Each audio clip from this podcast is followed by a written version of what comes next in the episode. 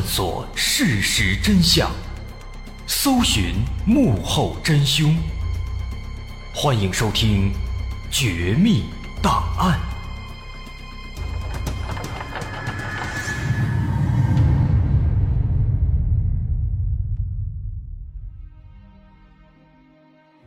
还原事实，探索真相。欢迎来到我们今天的《绝密档案》，我是大碗。今天咱们要讲的，是发生在台湾的一起奇案。在两个已婚男女的私奔之路上，发生了一起血腥的杀人案件。奇怪的是，警方并不是通过群众报案才得知这起案件发生的，而是有一个犯罪嫌疑人，他主动来到了警局自首，警方才知道原来他杀了人。而面对嫌犯的自首，原以为这起案子会很简单的结束，但当警方来到现场一调查，才发现这起案件远远没有他们想的那么简单。种种疑点和解释不清的问题不断的出现，让他们陷入到了寸步难行的地步。除此之外，这起案子的接连反转和来回的翻供，也把警方熬的是焦头烂额。到底怎么回事呢？咱们把时间拨回到一九六七年八月六号，在这天的下午，台湾省台北市万华区的第二警察分局突然闯进了一个气喘吁吁的男子。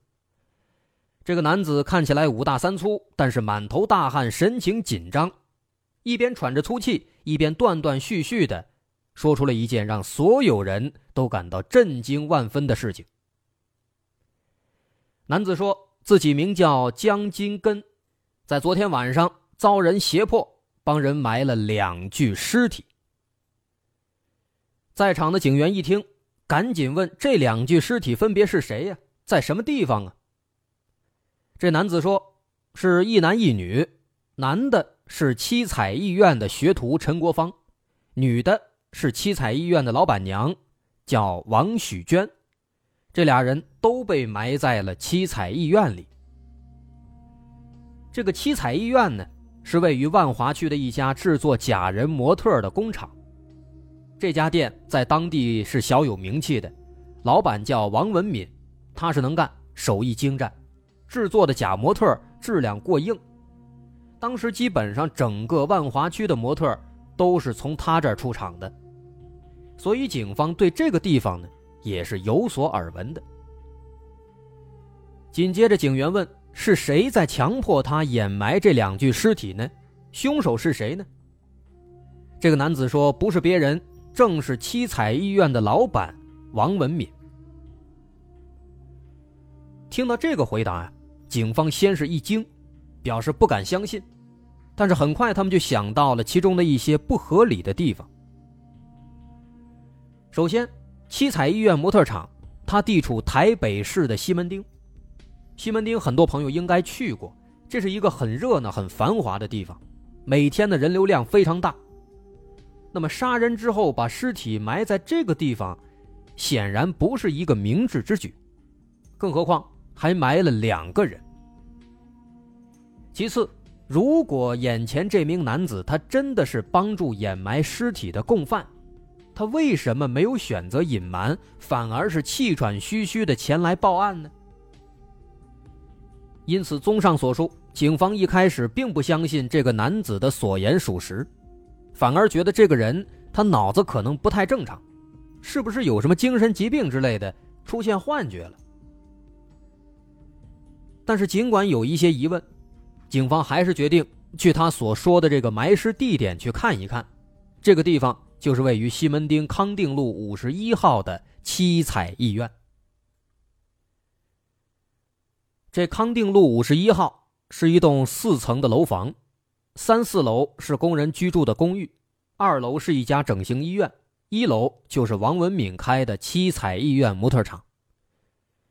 但此时一楼里面似乎没有人，他们喊了几声，没人应答。于是，警方直接找来专业人员撬开门走了进去。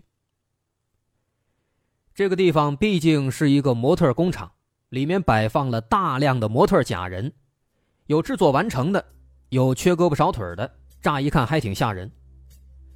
整个一楼的布局呢，也是开放式的，既是门脸又是工厂。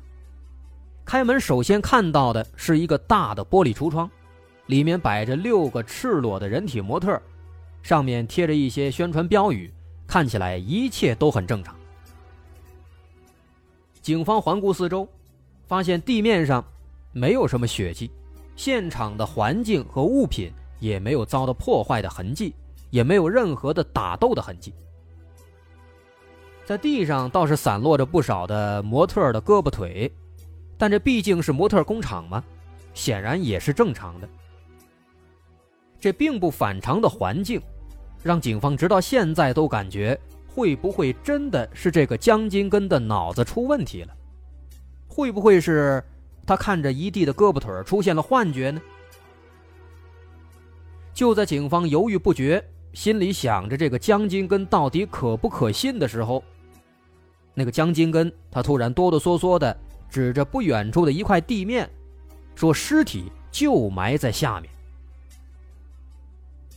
几个警员赶紧过去查看，但看了半天，发现这是一块平整干净的水泥地面，跟其他四周的地方没有什么区别，实在是看不出有什么蹊跷，也没有一些裂痕或者新刷的痕迹。但是江金根却一口咬定。说，在这下面肯定是有东西的。好在与此同时，其他警员在一楼的角落里发现了一些可疑物品。他们发现，在一块大的塑料布的下面，盖着一堆潮湿的泥土、一堆沙子，还有一堆已经打开的石灰粉。这的确就有点奇怪了。按说，平时制作人体模特。是不会用到这些东西的，一般都是施工现场才会用这些。那么这些东西和江金根刚才指认的那片平整的地面一结合，警方的心里升起了一丝不祥的预感。既然线索比较明显了，警方决定还是挖开那片水泥地。但他们手里没有工具，于是只好出门找了几个建筑工地的工人。请他们带上工具来帮忙挖开。这几名工人到底也是专业的，刚挖了没两下，他们就感觉不对劲了，说这片地面下的钢筋已经被人锯断了，否则不会挖的这么轻松。警方一听，这才意识到这件事情的确没那么简单啊，于是赶紧催促工人继续往下挖。很快，线索就出现了。在挖了大约二十厘米之后，他们在泥土里面发现了一副棉手套。再往下挖到五十厘米深的时候，从地底开始弥漫出一股难闻的气味，现场的氛围也随之变得越来越紧张。而在挖到七十厘米的时候，现场的工人突然停住不动了，他们感觉铁锹另一头的触感发生了变化。不再是触碰到水泥的坚硬的质感，而是有点滑滑的、软软的感觉。警员们赶紧打开手电筒往里一照，赫然发现了一团黑色的头发。警方大吃一惊，这才相信原来江金根并没有说谎，这下面的确埋着尸体。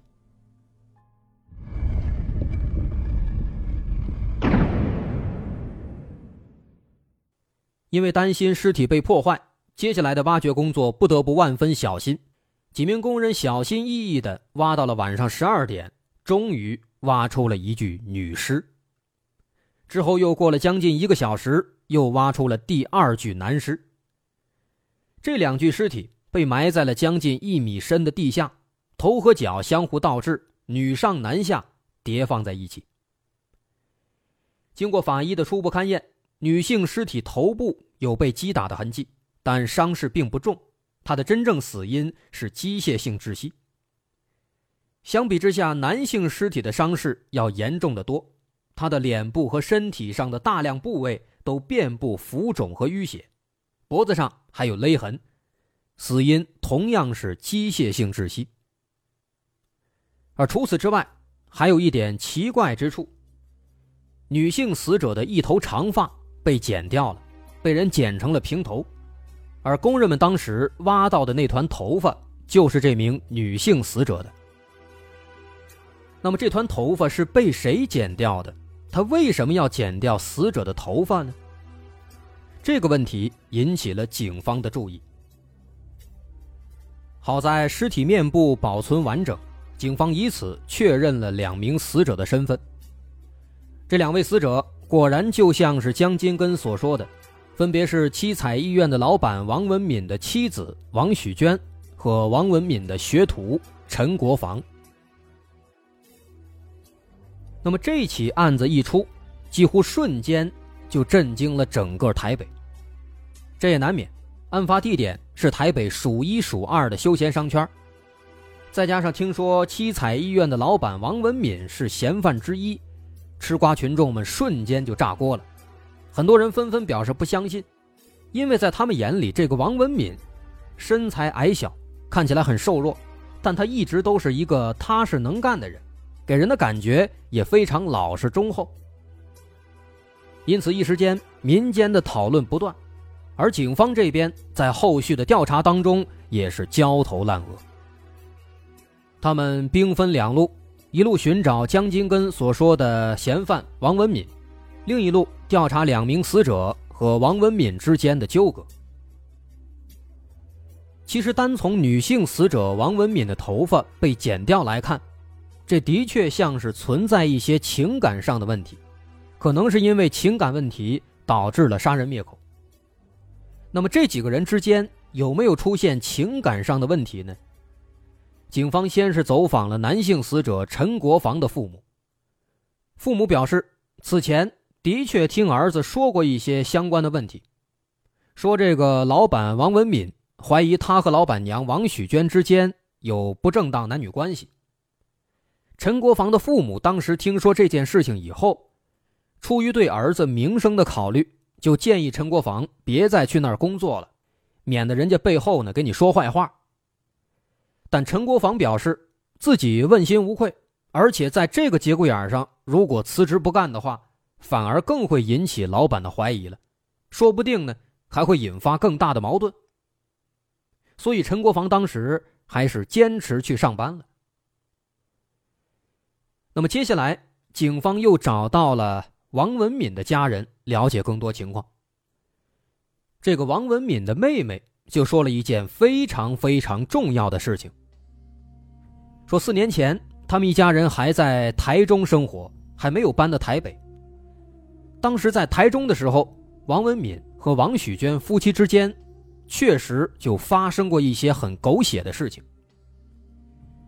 那段时间呢，王文敏刚刚开始自己的创业生涯，每天忙得不可开交，所以不太顾家。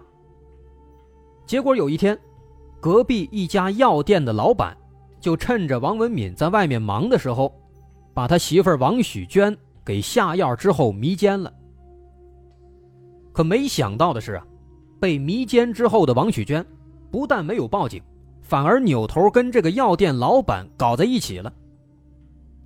这还不算完，俩人在一起之后，药店老板想了一个更狠的办法，他想让这个王文敏断子绝孙，所以他就给了王许娟一袋药。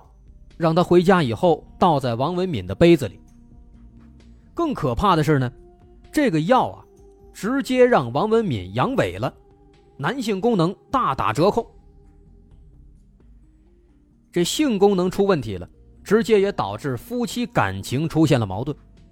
但王文敏自己他并不知道这一切到底是怎么回事，他四处求医问药，但是很苦恼，一直得不到解决。直到一年之后，一九六四年七月，这个药店老板想让王许娟去当坐台小姐，给自己赚点外快。王许娟不愿意，俩人因此闹崩了。心态爆炸的王许娟这才后悔当初的所作所为，把自己被迷奸和出轨的事儿一五一十的都告诉了王文敏。那么最后，王文敏原谅了妻子。但是原谅归原谅，大伙儿可以试想一下，一个男人得知自己的妻子背着自己干了这些事情，不光跟人家搞在一起，甚至还帮着给自己下药，自己头上这帽子都绿得发光了，谁能受得了啊？要说彻底原谅，那肯定是不可能的。再加上原本身体健康的王文敏，因为下药变成了不举之人，这内心得有多大的愤怒啊？所以，王文敏看似原谅了妻子，但内心里其实是五味杂陈。他心想：既然你给我戴绿帽子，那我也不能示弱，我在外边也找一个。后来很快，他果然也找了一个情妇。据说这个情人呢是五个孩子的妈了，而且呢是王文敏的一个客户的妻子。这俩人搞上以后呢。他对原配妻子王许娟的态度就变得越来越差。起初呢，只是挑毛病、吵架，到后来很快发展成了家庭暴力。那么再后来，这起案子就发生了。那么这些事情连在了一起，好像顺理成章的可以推测王文敏就是杀人凶手。但要注意，这仅仅是顺理成章的推测。还需要确凿证据加以证实，而且除此之外，还有一些更棘手的问题摆在警方面前。首先，警方尝试去寻找王文敏，但他不见了。此时他到底在哪儿呢？另外，这起案子死者有两个，一个是王文敏的妻子王曲娟，还有一个是他的学徒陈国防。陈国防在这起事件当中又扮演着什么样的角色呢？另外还有最最奇怪的一点，最早赶来警局报案的江金根，他在这起案件当中又处在一个什么样的位置呢？他是纯正的共犯吗？还是真的如他所说是被胁迫、被迫才帮助掩埋尸体的？这背后还有什么样的隐情呢？不难发现，这起案子到这儿啊，这剧情看起来好像比较顺畅，但其中的内容还有很多值得研究的地方。具体这些疑点到底是怎么回事咱们稍后下节再接着分析。好，我是大碗，好，咱们稍后下节再见。